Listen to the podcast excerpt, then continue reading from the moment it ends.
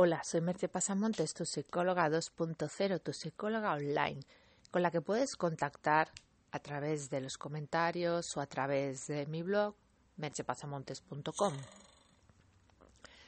Hoy quería hablarte de por qué es importante salir de la zona de confort, pero primero, ¿qué es la zona de confort?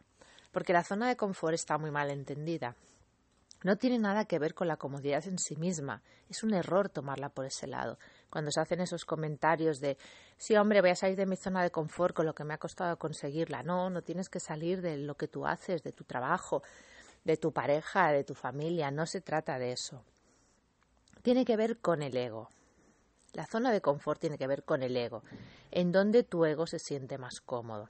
Si, por ejemplo, eres un gruñón que se queja de todo, que se enfada por todo, Salir de la zona de confort es atreverse a ver eso, darte cuenta de que te comportas así y empezar a ser amable en situaciones en que antes no lo eras, aunque sea algunas veces, y ver qué pasa cuando abandonas el confort de tu ego.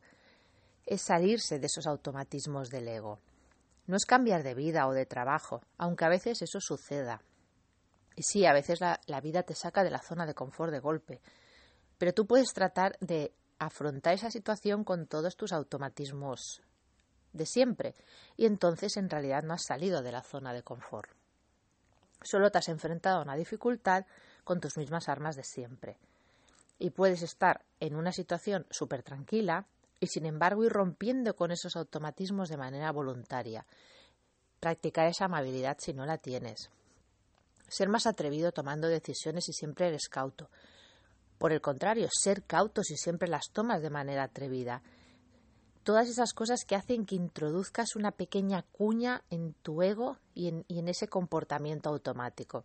Porque ¿cuál es la ventaja, cuál es el premio de salir de la zona de confort entendida de esta manera? Que empiezas a tomar decisiones, empiezas a tomar acciones y no a reaccionar. Vas a dejar poco a poco de reaccionar. Ese es el premio. Así que te animo a que lo pruebes y que me dejes tus comentarios y me escuches en el próximo podcast. Bye bye.